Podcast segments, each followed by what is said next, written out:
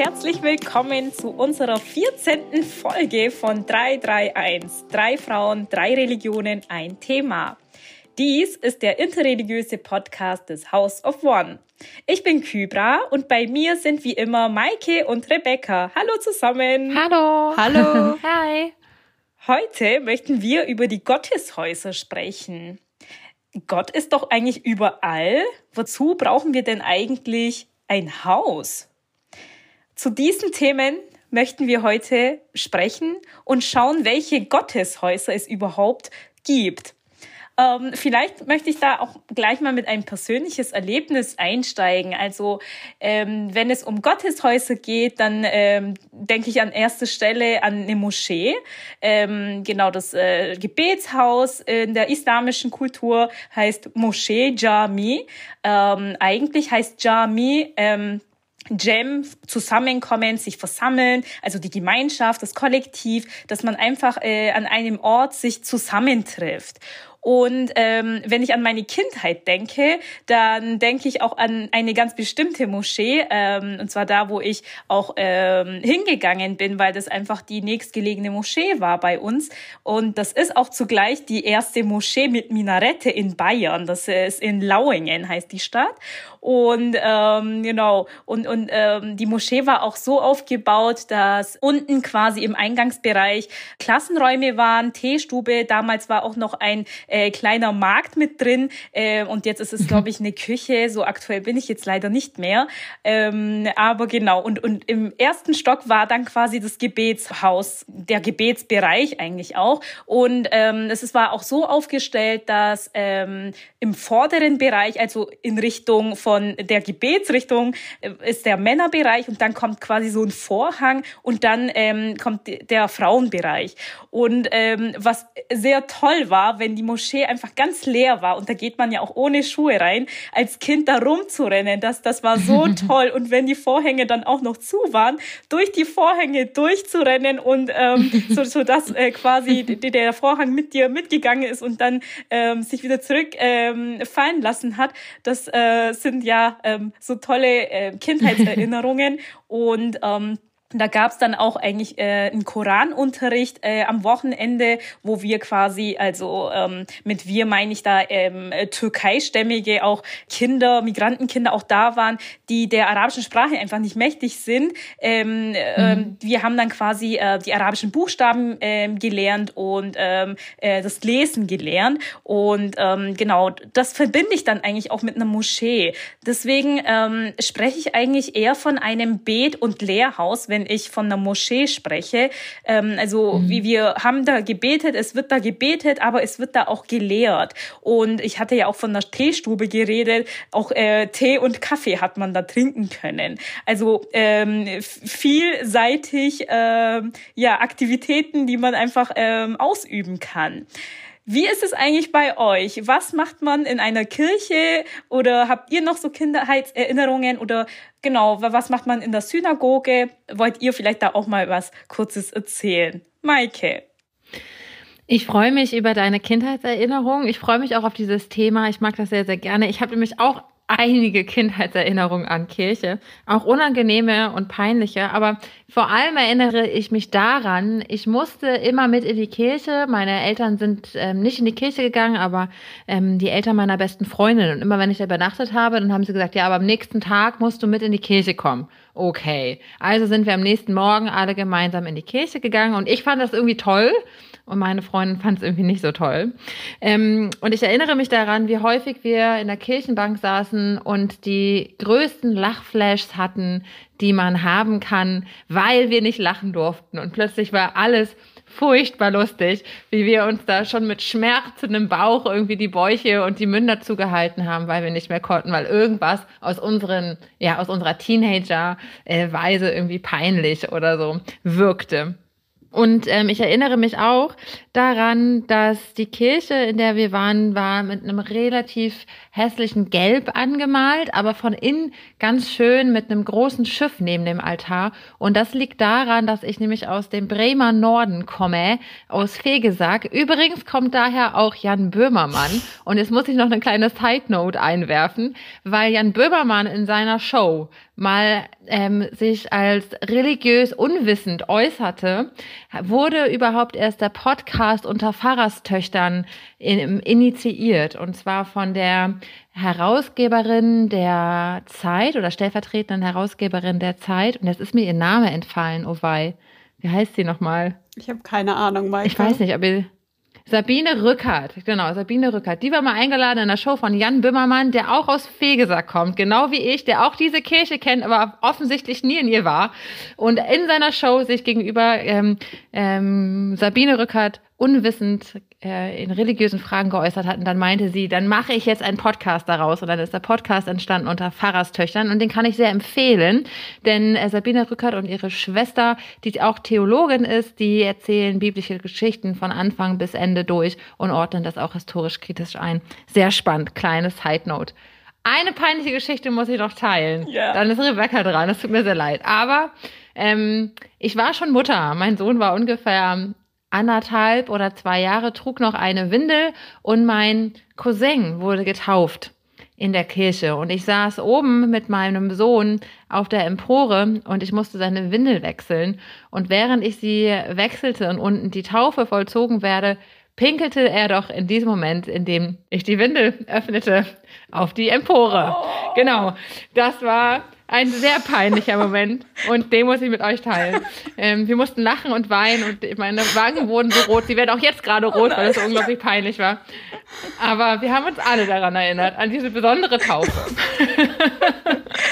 Unvergesslich. Unvergessliche Momente in der Kirche habe ich mit euch hier geteilt. Rebecca, jetzt bist du wow. dran. Huh. Ähm, ich muss mich ganz kurz sammeln, um nicht zu lachen. Pardon. Ich lache dich nicht aus. Ich Sorry. lache natürlich mit dir oder wie auch immer so. Gut. Ähm, die Frage war so Kindheitserinnerungen an die Synagoge sozusagen. Nicht? Ähm, ja, also ich bin nicht häufig in die Synagoge gegangen, ähm, aber wenn ich früher gegangen bin, dann immer mit meinem Sabba, mit meinem Großvater. Und es war so unser Duo-Ding. Also er hat es so als sozial Club eher, so Social Club eher verstanden und hat dann mit seinen alten, mit den alten Männern da geschnackt und irgendwie, ja, also so gesellschaftliches Outing eher. Ähm, und daran habe ich sehr schöne Erinnerungen, weil es irgendwie so besonders war, weil ich mich dann immer, dann habe ich mich immer schön angezogen und dann durfte ich immer diese, also mit meinem Opa irgendwas machen und das war immer besonders cool, aber was ich immer nicht mochte, meine Mutter hat mich immer ähm, nicht gezwungen, aber schon sehr darauf beharrt, dass ich Röcke und Kleider anziehe ziehe und ich wollte aber manchmal Hosen anziehen.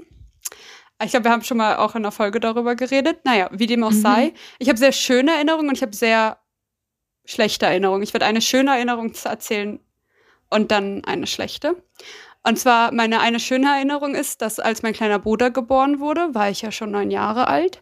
Und dann gibt es ja Simchat Torah, also das Fest, wo man feiert, dass man die Tora zu Ende gelesen hat. Und wir sind immer früher rumgegangen mit so Tüten. Man kann sich das, äh, das ist jetzt ein bisschen heretisch, aber man kann sich das vorstellen wie so ein Halloween-Umzug, aber in der Synagoge. Und du hast alle Rollen aus der Tora, wird, die werden getragen und mit denen werden getanzt, wird getanzt. Und die Kinder, bei mir jedenfalls, wo ich in die Synagoge gegangen sind, laufen hinterher und bekommen Süßigkeiten. Witzig ist auch, früher wurden die von der Empore, von der Frauenempore runtergeschmissen, als meine Mutter klein war. Und dann, naja, Witz, hm, okay, das ist jetzt ein bisschen makaber. Aber dann hat man so ein, so ein wirklich so ein Bonbon, aber so ein harter Bonbon, hat ein Kind auf den Kopf getroffen und es hatte dann eine kleine Platzwunde. Und seitdem, und seitdem wurden wir so in so Säcke ge gepackt. Okay. Ähm, aber als ich mit, als dann mein kleiner Bruder da war, erstmal war es so ein bisschen so, ah, ja, ist schon ganz süß, aber auf einmal habe ich keine Aufmerksamkeit mehr. Aber dann habe ich den immer getragen, während ich meine Süßigkeitentüte hatte. Und ich habe noch nie so viele Süßigkeiten bekommen, wie mit so einem Baby auf dem Arm. Und, und dann ja, wollten meine Freundinnen und Freundinnen auch alle immer meinen kleinen Bruder tragen. Und dann haben wir uns nicht gestritten, aber dann haben wir bei meinem Bruder so unter uns aufgeteilt, weil wir dann immer mehr Süßigkeiten bekommen haben. Ähm, das war sehr witzig. Und eine nicht so schöne Erinnerung war, dass als ich in die Synagoge, in die ich früher manchmal gegangen bin, die ist ähm, Geschlechter getrennt. Und als ich ein Kind war, bevor ich im Alter von einer Bat Mitzwa war, ähm, also vor zwölf, äh, durfte ich immer neben meinem Opa sitzen. Und den war ich zwölf, nach meinem zwölften Geburtstag war es. Und ich saß neben meinem Großvater und es war, saß auch sonst niemand neben uns. Und dann saß, die vordere Reihe war auch frei, ich erinnere mich. Und dann saßen dort wieder Männer. Und dann ist ein älterer Herr auf mich zugekommen und meinte, das ist kein Ort für eine, ähm, für eine junge Dame. Und dann musste ich mhm. mich nach oben in die Frauenempore setzen. Und ich war ganz allein, weil irgendwie meine Freunde, die sonst manchmal gekommen sind, waren auch nicht da. Und dann saß ich da mit noch irgendwie so zwei anderen alten Omis, die alle kein, die nicht mit denen ich mich irgendwie nicht unterhalten konnte. Und dann habe ich äh, beschlossen, dass ich nicht mehr in die Synagoge gehe. Äh, das hat sich jetzt geändert, aber genau. Also es ist so, mhm. ich bin so mhm. zwiegespalten. Ich habe nicht nur so schöne Kindheitserinnerungen wie Kybra. Ja. mhm. Ja, natürlich hat man immer wieder, ähm, ich habe jetzt natürlich nur die schönen erzählt. äh, als Kind war es natürlich nicht immer so toll, äh, jeden Samstag in eine Koranschule zu gehen. Aber ich bin jetzt natürlich dankbar, dass ich das in den jungen Alter schon ähm, gelernt habe, weil äh, ja, ähm, ich konnte es dann quasi schon mit hm, acht, neun Jahren lesen, aber ja, verstehen, das ist immer noch eine Sache. Ja, vielen lieben Dank für eure ähm, ja, Kindheitserinnerungen. Ich glaube, es sind noch viel, viel ja, mehr. Ja, Vielleicht können wir nochmal ein Special machen machen. Und ich habe wirklich gerade extrem ausgewählt. ja, vielleicht kommt ja im äh, Laufe der Aufzeichnung ja noch was. Ähm, und zwar, ähm, wir haben ja auch im Überschrift schon angedeutet, dass Gott überall ist. Ähm, nach unseren monotheistischen Religionen, Christentum, Judentum und Islam, ist es ja so, dass Gott eben äh, nicht an Ort und Zeit gebunden ist. Und ähm, wenn wir dann quasi von Gottes Häusern sprechen, dann meinen wir auch nicht, Spoiler-Alarm, dass Gott dort wohnt, ähm, sondern Gott ist überall. In diesen Häusern wird vielleicht Gott eben mehr gedacht, ähm, an Gott wird gebetet und genau, und, und es stellt ja quasi auch einen geschützten Raum oder soll einen geschützten Raum darstellen, diese, äh, diese Orte, sodass eben ähm, die mm, Menschen, die zu der Religion gehören, quasi zusammenkommen können und in einer Gemeinschaft ihr Gebet verrichten können. Oder habt ihr auch noch ähm, andere äh, Punkte, wo ihr sagen könntet, dafür dient die Synagoge, dafür dient die Kirche oder die Moschee? Ja, also mit der Kirche ist das ganz ähnlich wie mit der Moschee. Also das, was du gerade am Anfang erzählt hast über die Moschee, von der Moschee, das trifft auch auf die Kirche zu. Ein Kirchraum ist in erster Linie ein Raum für Gottesdienste, für Kasualgottesdienste, also das heißt also für Trauung, für Taufen, aber auch für die Feier des Abendmahls. Es gibt dort Andachten ähm, gebetet und es gibt dort äh, Konzerte, spirituelle Musik, aber es gibt dort auch darüber hinaus Veranstaltungen zu ähm, Themen, die die Gemeinde betreffen, zu Themen der Musik, zu Themen, der, die die Ortsgemeinde betreffen. Also manchmal finden da ja auch über die Kirche hinaus Treffen und Veranstaltungen statt. Ähm, aber in, zu jeder Kirche gehört in der Regel auch ein Gemeindehaus. Und in diesem Gemeindehaus gibt es dann auch eine Küche, in der gekocht wird, in der es dann Tee gibt und Kaffee und Kekse. Ähm, dort wird gebastelt, dort finden Kreise statt, Seniorinnenkreise oder Gruppen von Jugendlichen und Kindern, jetzt in der Corona-Zeit natürlich gerade nicht oder wieder weniger. All das findet also auch in einer Gemeinde im Kirchraum mit dem Gemeindehaus statt. Darf ich ganz mhm. kurz eine Zwischenfrage stellen, Maike? Jo. Und zwar, ich habe das immer so begriffen, dass eine Kirche aber schon ein Sakralgebäude ist. Also das Gebäude ist heilig irgendwie, oder? Oder habe ich da was durcheinander gebracht? Genau, also es ist ein Sakralbau, der im Unterschied zu einem Profanbau, also ein Profanbau ist quasi für weltliche Dinge, sowas wie dann eben das Gemeindehaus mhm. oder ein Wohnhaus oder ein Haus, in dem eine Behörde sitzt oder eine Konzerthalle. Das sind dann Profanbauten. Ich kenne mich in dieser ganzen Bauszene jetzt nicht so aus, vielleicht sage ich es auch ein bisschen falsch, aber das ist ein großer Unterschied zu einem Sakralbau aus dem christlichen Verständnis heraus. Das ist schon ein geweihter Ort, ein besonderer Ort. Das ist nicht in erster Linie Wohnzimmer, sondern eine Kirche, in der Gottesdienste gefeiert werden unter bestimmten Gesichtspunkten. Ich glaube, so kann man das ganz gut zusammenfassen. Und auch wenn ich selber dafür bin, dass es auch Wohnzimmergottesdienste geben sollte, denke ich schon, dass der Kirchraum ein, als Sakralraum ein besonderer Raum ist, mit dem Altar ein besonderer Tisch des Herrn, ein besonderer Tisch für Gott ist. Ja. Okay, cool. Weil da ist dann nämlich so ein Unterschied, wenn ich an die Synagoge denke. Also es ist interessant, ja. also Synagoge, das Wort ist eigentlich altgriechisch und heißt Versammlung. Und auf Hebräisch sagst du Beit Knesset und Beit ist das Haus und Knesset ist auch die Versammlung. Also es ist so ein Ort des Zusammenkommens, aber es ist halt überhaupt kein mhm. Sakralgebäude. Ah, witzig, weil, ähm, weil Kirche, das werfe ich nochmal kurz ein, Kirche ja. kommt aus dem Griechischen und das heißt zum Herrn gehörende Haus. Ah, siehst du? Das ist, das ist schon so ein kleiner, feiner Unterschied. Ja. Das finde ich spannend. Aber ja. Kybra, wird die Moschee als Sakralgebäude, also als heiliges Gebäude verstanden oder auch nicht so richtig?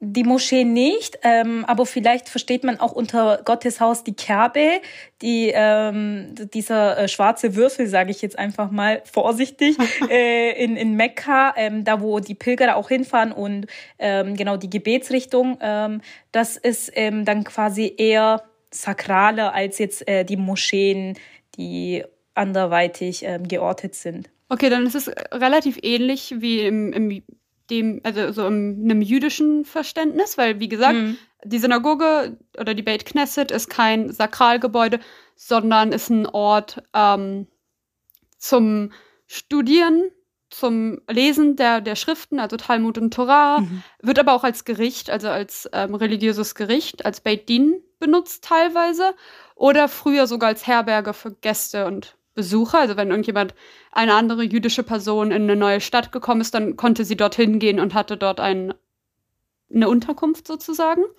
Mhm. Und Synagogen gibt es erst seit dem ähm, babylonischen Exil. Und das geht so von 597 vor unserer Zeit bis 539 vor unserer Zeit. Ich habe gerade so gestottert, weil Zahlen nicht so mein Ding sind übrigens. Deswegen bin ich mir stolz, wenn ich mir irgendwelche Jahreszahlen merken kann. Okay, wieder zum Thema. Und seitdem gibt es die. Aber das Heilige ist eigentlich der Tempel in Jerusalem gewesen, von dem wir jetzt nur noch diese Mauern haben. Und diese, diese mhm. Klagemauern auf Deutsch oder halt die Kottel auf Hebräisch ist ein sakraler Ort, ein heiliger Ort. Aber die Synagoge gar nicht. Und es ist auch so, dass man dass es deswegen halt nicht irgendwie die Einwohnung Gottes ist, wie das die im Tempel gab. Oder dass man da das Gefühl hat, dass Gott da irgendwie noch mal zentrierter ist. Obwohl er überall, oder er, sie, ne? Gott ist überall, aber im Tempel mehr anwesend gewesen. Das war irgendwie gesammelter, kann man sich das vorstellen. Und das ist nicht der Fall in der Synagoge. Aber sobald ich diesen Minyan habe, zehn erwachsene jüdische Personen, Manche zählen Männer nur, manche zählen Männer und Frauen. Ich gehe nur wohin, wo ich auch mitgezählt werde. Ähm, und dann hat man das, sagt man auch, da ist Gott dann mehr anwesend. Aber dafür muss ich auch nicht unbedingt in der Synagoge sein. Es reicht dafür, wenn ich ähm, zehn erwachsene, mündige Menschen anwesend, jüdische Menschen anwesend habe und eine Tora-Rolle. Ähm, Genau, da, da ist, glaube ich, dann ein sehr großer Unterschied. Es war auch sehr witzig, zum Beispiel, es gab in der Synagoge, die erste Synagoge, und dann gebe ich auch gleich weiter, sorry. Ähm, die, erste, die einzige Synagoge, die in der Weimarer Republik gebaut wurde, hatte sowas, was ich den eisernen Vorhang nenne, so als Gag, wo man den Tora-Schrein, den Aaron HaKodesh heißt der, wo die Tora drin ist, ist so ein Schrank, so ein sehr schön verzierter mhm. Schrank, dann haben sie dort weil das ist das Heilige, die Tora ist heilig. Und dann wurde da so ein eiserner Vorhang vorgehauen und dann gab es auf einmal Tanzveranstaltungen in der Synagoge. Mhm. Ähm, um, ah, ja. um, sich vorzustellen, wie, wie mhm. wenig das als Sakralgebäude gesehen wird, sondern halt die Tora ist heilig, aber nicht, mhm. nicht das Gebäude an und für sich. Mhm. Ich muss mich noch mal ein bisschen korrigieren, Rebecca. Ich habe nebenbei noch mal geschaut. Du hattest mich ja gefragt, inwiefern Kirchen denn Sakralbauten sind. Mhm. Und ich muss mich noch ein bisschen korrigieren, denn Kirchen sind evangelische Kirchen im Unterschied zu katholischen Kirchen sind auch geweiht, aber ohne sakramentalen Charakter. Altar, Abendmahlsgeschirr, Taufstein, auch das Kreuz, was meistens das Altarkreuz, die sind nochmal für sich geweiht, aber das Gebäude an sich hat eine Weihe erfahren ohne den sakramentalen Charakter im Unterschied zur katholischen Kirche. Das heißt, dass in evangelischen Kirchgebäuden auch ein, in Anführungsstrichen mehr möglich ist, dass man da ähm, vielleicht ähm, etwas zwangloser oder lockerer in Anführungsstrichen mit bestimmten Veranstaltungen umgehen kann, so wie du gerade von der Tanzveranstaltung gesprochen hast mhm. ähm, in der Synagoge. So kann man das so ein bisschen auch mit den evangelischen Kirchen vergleichen. Aber auch da würde ich so als Tipp geben, nicht jede Kirchengemeinde, nicht jede evangelische Kirchengemeinde würde jetzt Juhu schreien, wenn jetzt der Vorschlag kommt, hey, lasst uns mal eine Techno-Veranstaltung, ein Techno-Gottesdienst dort feiern, was andererseits dann doch in einer Gemeinde in Berlin-Mitte gerade erst im, im Oktober vollzogen worden ist. Also auch da, mhm. falls ihr mit solchen ähm, freaky Ideen kommt, ganz vorsichtig und sensibel. Ihr kennt das ja auch schon aus unserem Podcast, dass dann am Ende jede Gemeinde, jede äh, Konfession, äh, jede einzelne Person unterschiedlich sensibilisiert, wenn es um ihren Gottesdienstraum geht. Und das ist vielleicht auch schon mal ein ganz guter Hinweis, ganz generell für unser Thema heute. Wir haben unterschiedliche Erinnerungen und Erlebnisse mit Gottes Räumen, mit Gottes Häusern. Und da müssen wir, glaube ich, sensibel sein und aufeinander hören. Mhm. Da stimme ich auf jeden Fall zu. Mhm. Mm, wir haben ja jetzt auch öfters gehört, dass diese Räume, Räumlichkeiten, Orte eben auch ähm, zum eben gemeinsamen Beten ähm, dienen. Und da fällt mir auch ein ähm, Hadith, eine Überlieferung des Propheten ein. Und zwar ähm, heißt es, jetzt ist es eine freie Übersetzung, die Erde wurde mir als sauber erklärt und zum Mesjid. Mesjid ist ein Ort, wo man sich niederwirft, Sejede sich ähm, genau äh, niederwirft und betet eben bestimmt. So betet, wo immer ihr auch seid, wenn die Gebetszeit eintritt. Ja. Ähm, diese Überlieferung sagt mir quasi, egal wo ich bin, ähm, ob ich jetzt jetzt zu Hause bin, ob ich bei der Arbeit bin, ob ich ähm, bei äh, Maike bin, bei Rebecca bin. So, ähm, wenn eben ein Zeitfenster vom, vom Gebet eröffnet ist, dann kann ich die überall eigentlich verrichten. Dazu muss ich nicht unbedingt in einer Moschee sein. Und das heißt nicht, dass die Moscheen deswegen nicht wichtig sind. Ähm, das nicht, weil da ähm, betet man eben im Kollektiv, im Zusammen und das gibt natürlich nochmal ein anderes Gefühl der Gemeinschaft und dann gibt's ja auch nochmal ähm, besondere Tage, ähm, wo man eben das Gebet zusammen verrichten soll. Dazu ist es natürlich sehr wichtig, aber darüber hinaus, ich meine, wir Musliminnen beten ja fünfmal am Tag und es wäre natürlich sehr äh, schwierig, wenn ich fünfmal am Tag in einer Moschee gehen müsste müsste. Und ähm, daher ist es eine, auf jeden Fall eine Erleichterung für mich auch, dass ich sage, okay, mein Gebet kann ich überall da, dort verrichten, ähm, wo ich mich eben befinde und ähm, es mir momentan möglich ist. Und deswegen gibt es eigentlich auch neben der Moschee Mesjids. Mesjid ist wieder eben ein Ort, wo man beten kann, so eine kleinere Art Moschee, sage ich einfach mal. Ähm, es ist auch ähm, ja in, in Deutschland im deutschen Kontext ist es schwierig zu sagen, weil wenn ich jetzt sage ein, eine Moschee ohne Minarette, es gibt viele Moscheen ohne Minaretten hier in Deutschland, weil ähm, das rein architektonisch nicht so ähm, geregelt werden kann, weil weil ähm, nicht alle Orte irgendwie ähm, freigelassen werden wo Moscheen eben gebaut werden können. Meistens sind das eh immer in Industriegebieten und in abgelegenen Orten, also nicht in der Stadt. Und ähm, genau deswegen ist vielleicht die ähm, architektonische ähm, Differenzierung nicht so ganz möglich, aber es ist eine Art kleinere Moschee, sage ich einfach mal. Ich kenne das zum Beispiel auch bei mir von von äh, eben äh, dem schwäbischen Teil von Bayern aus Dillingen, dass dass wir ja auch überall Kapellen haben. Ähm, da kann ich vielleicht, ich weiß nicht, kann ich da auch eine Art kleine Kirche sagen und gibt es dann eigentlich auch kleine äh, Synagogen? Darf ich ganz kurz eine Zwischenfrage wieder ja, stellen? Ich bin ich, ich Natürlich. oute mich heute als ein bisschen unwissend oder also ich weiß, was ein Minarett ist. Aber magst du noch mal ganz kurz erklären, was das ist und was irgendwie oh ja. die, die Funktion davon ist und irgendwie vielleicht auch, ich habe jetzt rausgehört, dass es da irgendwie bestimmte Ansprüche gibt, um sowas bauen zu können. Magst du das noch mal ganz kurz erklären? Ja, kann ich gerne machen. Danke für den Verweis, ähm, weil manchmal haben wir, glaube ich, Begrifflichkeiten, wo wir denken, ähm, es ist eigentlich klar und offensichtlich, aber eigentlich ist es nicht immer selbstverständlich. Das stimmt.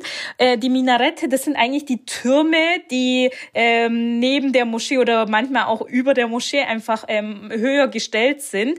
Ähm, wozu dienen die? Ähm, es ist eigentlich so gedacht, dass der Müezzin, das ist der Gebetsrufer, es gibt quasi sowas äh, wie den Glockenspiel äh, der Kirche, oder kann man das Spiel nennen? Glock ja. ja. Glockenläuten mhm. der Kirche. Ähm, bei uns gibt's eben den ähm, Esan-Ruf, äh, den Gebetsruf. Und das hat eben ursprünglich eigentlich immer ähm, jemand gemacht, der ist auf diesen Turm hochgeklettert und von dort aus eben diesen ähm, Gebetsruf ähm, gerufen, so dass es einfach ähm, hörbar für viele Personen war. Und mit der Zeit ähm, wurde diese Person auch ersetzt durch Technik, heißt durch Lautsprecher. Ähm, genau, und diese Türme waren eigentlich äh, in erster Linie deshalb da, damit man eben ähm, etwas höher ist und äh, die Stimme einfach weiter verbreiten kann. Aber ähm, genau, ob das jetzt noch andere Gründe gab, wie viel, wie hoch das sein muss, dazu kenne ich die ähm, Auflagen einfach nicht. Ähm, aber das äh, mal grob so gesagt. Und wenn wir schon mal bei diesem Thema sind, bevor ich euch das äh, Wort vielleicht übergebe, möchte ich da auch noch mal ganz kurz was Aktuelles reinwerfen. Ähm, wir hatten ja auch die, letztens die, die Debatte, nicht wir, also in Deutschland war die Debatte, ob in Köln ähm, spezifisch jetzt auch der ähm, Gebetsruf, der islamische Gebetsruf auch ähm, von, von den äh, Moscheen ähm, hörbar nach außen getragen werden soll oder nicht. Und da musste ich eigentlich an äh, mein Leben so hier äh, als Muslima denken. Ähm, für mich ist es was ganz Besonderes immer gewesen, wenn ich in der Türkei war und ähm, Gebetsrufe gehört habe. Das war für mich immer faszinierend. Das war für mich was ganz anderes, weil ich das hier aus Deutschland einfach nicht kenne. Ähm, wir haben zu Hause zum Beispiel bei meinem Elternhaus oder auch hier jetzt in Berlin habe ich einen Wecker. Ähm, das kann ich so einstellen und der ruft mir quasi diesen Gebet aus. Ähm, aber das ist dann quasi, ja genau, es ist sehr schön, weil das gibt halt einen anderen Feeling. Das ist A, eine Erinnerung, okay, die, die, die Zeit ist jetzt eingetroffen und B, man, man äh, fühlt sich einfach ähm, spirituell auf einer anderen Ebene. Es ist halt was Besonderes. Und ich fand das immer schade, dass ich das hier irgendwie draußen auch noch nie gehört habe. Und ähm, ja, das ist, äh, hat mir auf jeden Fall immer ist mir aufgefallen, wenn ich in der Türkei war. Ich war auch mal in Albanien. Da ähm, fand ich es auch super toll, dass da sowohl die Kirchenglocken geläutet haben, als auch der Gebetsruf ähm, gerufen worden ist, äh, öffentlich laut. Und ähm, dann dachte ich mir, hui, das geht ja. Und ähm, es hab ich, war eigentlich schon so ein mm, ja, Moment, wo ich mir dachte, ja, ähm, warum nicht eigentlich auch in Deutschland? Und das ist ja momentan auch jetzt so ein Pilotprojekt. Ähm, äh, mal schauen, wie sich das so entwickelt. Ich kann natürlich verstehen, im Gebetsruf, da wird ähm, Allahu Akbar gerufen, das heißt, äh, Gott ist größer und es ist leider aber durch diesen ähm, Extremisten negativ konnotiert und ähm, aber ich oder die Religion kann nichts dafür, wenn das so ähm, negativ belastet ist. Ich meine, im Endeffekt heißt es ja nichts Schlimmes und ich finde es nur traurig, dass dann quasi ähm, dieser äh, Begriff einfach so ähm, negativ behaftet ist und wir, äh, die, die, die muslimische Gemeinschaft einfach darunter leiden muss, quasi das irgendwie nicht hörbar zu machen. Es ist halt so schade, dass man MuslimInnen unter Generalverdacht stellt, ohne dass ich jetzt leugnen will oder irgendwie Extremismus runterspielen will und Fundamentalismus. Mhm. Das ist auf jeden Fall grauenvoll. Und ich kann mir auch vorstellen, dass manche Leute vielleicht irgendwie, je nachdem, was sie für einen Hintergrund haben, das irgendwie mh, mm, als traumatisch verstehen würden. Mhm. Aber ich fand die Debatte, die ich jetzt aus dem Ausland ja verfolgt habe in Deutschland, sehr rassistisch. Oder rassistisch aufgeladen, so borderline rassistisch. Mhm. Das ist mir sehr aufgefallen. Und was ich dann so schön zum Beispiel in Jerusalem finde, ist, ich höre hier alles. Also ich höre ähm, Sirenen an Schabbat, dass Schabbat beginnt.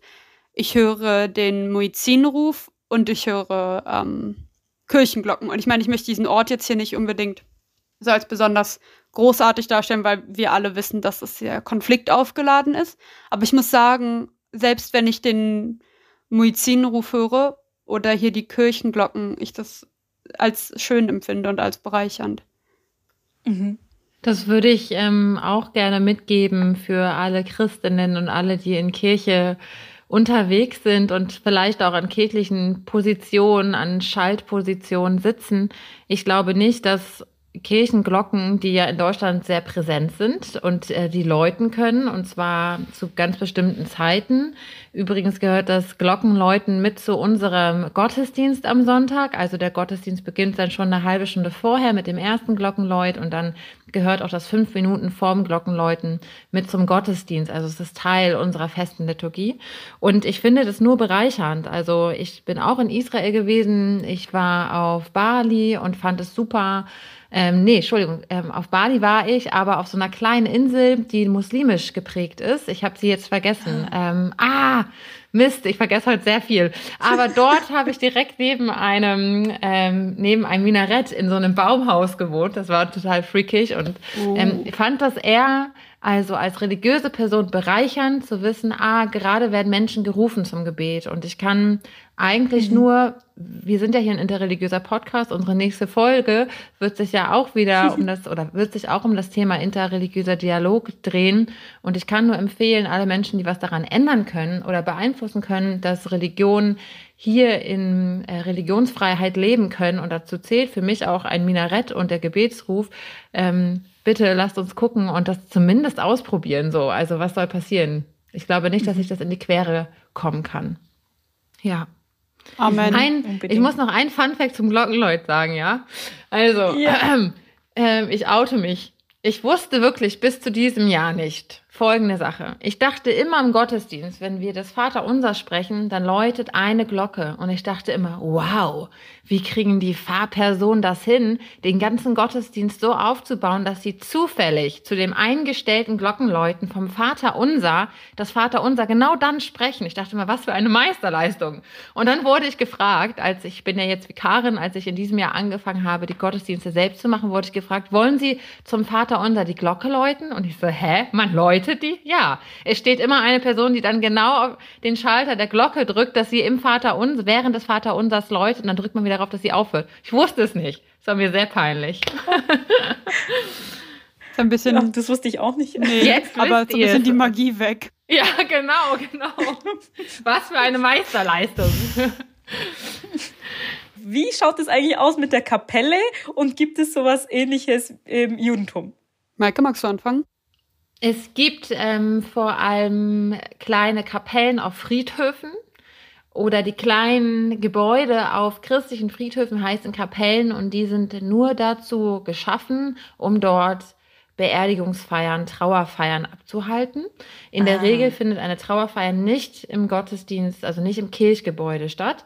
Gibt es aber auch zu bestimmten Anlässen, wenn das so ein Staatsakt ist oder aus welchen Gründen auch immer. Manchmal mhm. muss man auch erst eine Trauerfeier abhalten, weil es noch keinen Körper gibt, der beerdigt werden kann. Da gibt es ja ganz unterschiedliche, manchmal auch sehr dramatische Situationen und Gegebenheiten. Dann kann eine Trauerfeier natürlich auch im Gottesdienstraum, im Kirchgebäude stattfinden. Aber in der Regel findet eine Bestattung in Bestattungsfeier in der Kapelle statt.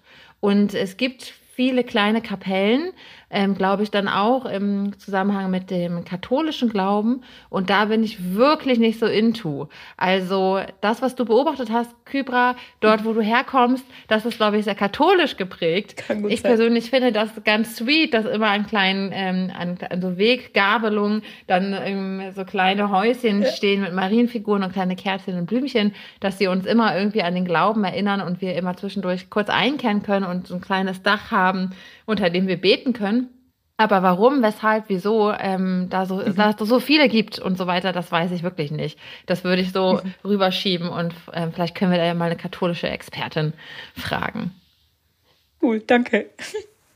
Ähm, also es gibt kleine Synagogen einfach, weil sie klein sind. Also eine Synagoge muss nicht besonders groß sein oder hat auch keine Geograf, also hat wenig äh, Vorgaben, was man halt haben muss ist ein Toraschrein, ein Aaron HaKodesh, mhm. ein Lesepult, wo man die Tora, weil das ja so eine Rolle ist, die ist auch sehr schwer teilweise, die muss man so aufrollen können, das ist die Bima. Und ein ewiges Licht, ein Nertamit, was ein bisschen an, den, an, an das Tempelopfer erinnern soll, weil das dort auch immer ein Feuer gab, was immer gebrannt hat. Und halt eine Möglichkeit zum Sitzen. Mhm. Und that's it.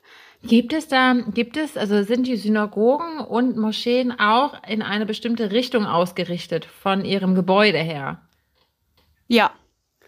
Ja, genau. Ähm, der Aaron HaKodesh und damit, also dieser heilige ähm, Toraschrein und damit die ganze Synagoge sind in die Richtung von Jerusalem ausgerichtet. Und jetzt muss ich mal ganz kurz nachdenken, was ich müsste, hm, oh Gott, ich will nichts Falsches sagen. Meiner Meinung nach ist es Ost-Westen dann in Deutschland. Und zum Beispiel in Israel explizit sind sie dann nochmal zum Tempelberg und zur, ähm, zu dieser Mauer, der Kotel, ausgerichtet. Mhm. Ähm, ich, ich meine, es war Südost, ähm, weil Jerusalem und Mekka, die stehen, glaube ich, von Deutschland aus ähm, in derselben Richtung.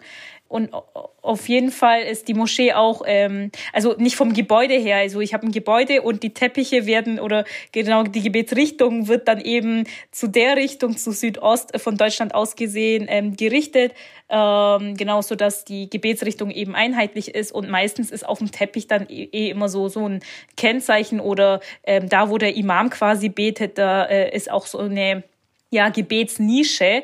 Ähm, genau, das ist dann quasi in, mit eingebaut. Was ich auch vorhin vergessen habe zu sagen, äh, Unterschied, äh, ein großer Unterschied zwischen Jami, äh, also Moschee und Masjid ist, dass im der Moschee quasi der Freitagsgebet verrichtet wird und in Masjids werden die kleinen äh, Zwischengebete quasi gebetet. Ähm, und, und wenn, also es ist eigentlich ursprünglich ähm, so gedacht worden, dass ähm, im Freitagsgebet sich alle in der großen Moschee versammeln sollen und ähm, genau in den Kleinen dann eben äh, für die anderen äh, Gebete quasi äh, hingehen können. Auch die Kirchen sind nach Osten ausgerichtet. Also man kann sich das so vorstellen, dass immer, wenn man in der Kirche steht und auf den Altar schaut, dass das Richtung Osten ist. Also beziehungsweise immer Richtung aufgehender Sonne, das ist dann auch so ein bisschen mehr südöstlich. Aber man kann das ganz schön sehen, wenn man sich jetzt so eine ganz klassische große Kirche vorstellt, in, äh, mit den alten Kirchenfenstern um den Altarraum herum, dann scheint die Sonne, wenn sie aufgeht, quasi genau dadurch. Und das ist irgendwie auch der Moment, mhm. den wir wollen in der Osternacht, wenn wir Ostern ganz früh da stehen mit der Auferstehung und das Licht dann auf den Altar fällt. Ja. Genau, was ich noch ganz kurz zu den kleinen Synagogen sagen wollte. Früher gab es auch oft und auch immer noch an allen Orten, an denen es eine große jüdische Population, also Menschen gibt, ähm, gibt es so Betstuben, würde ich das übersetzen. Also sehr schmucklos, irgendwie in der dritten Etage von irgendeinem ganz normalen mhm. Gebäude. Mhm. Sowas gibt es auch viel. Und zum Beispiel, ich bin ja momentan in der Yeshiva, in der Talmudschule und in unserem Beit Midrash, das ist das Haus des Lernens, das ist so ein großes Zimmer bei uns, äh, das, dort wird auch gebetet. Also weil wir haben einen Aaron Hakodisch mhm. und wir haben eine Beamer und wir haben Tore-Rollen. Und dann mhm. wird da auch äh, dreimal am Tag gebetet. Mhm.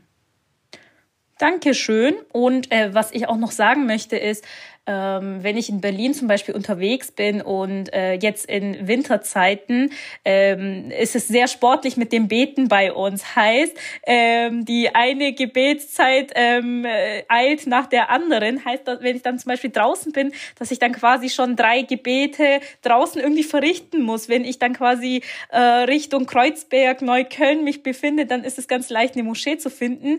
Aber äh, wenn ich dann quasi in Mitte bin, dann ist es sehr schwierig. Aber diese dieses Problem wird sich hoffentlich nach paar Jahren lösen, denn in Mitte von Berlin wird ja das House of One äh, stehen.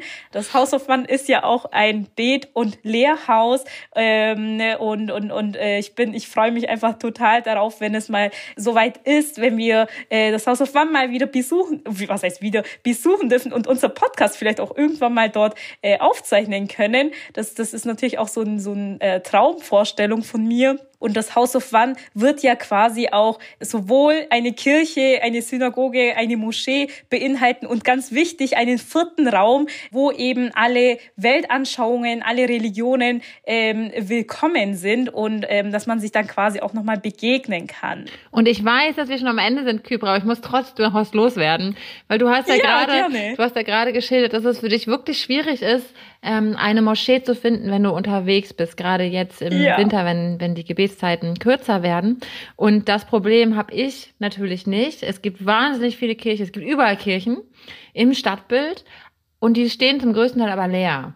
Also, ihr mhm. wisst es sicherlich auch und auch die HörerInnen, die auch zu Gottesdiensten sind die Kirchen meistens nicht so gefüllt, dass alle Bankreihen besetzt sind.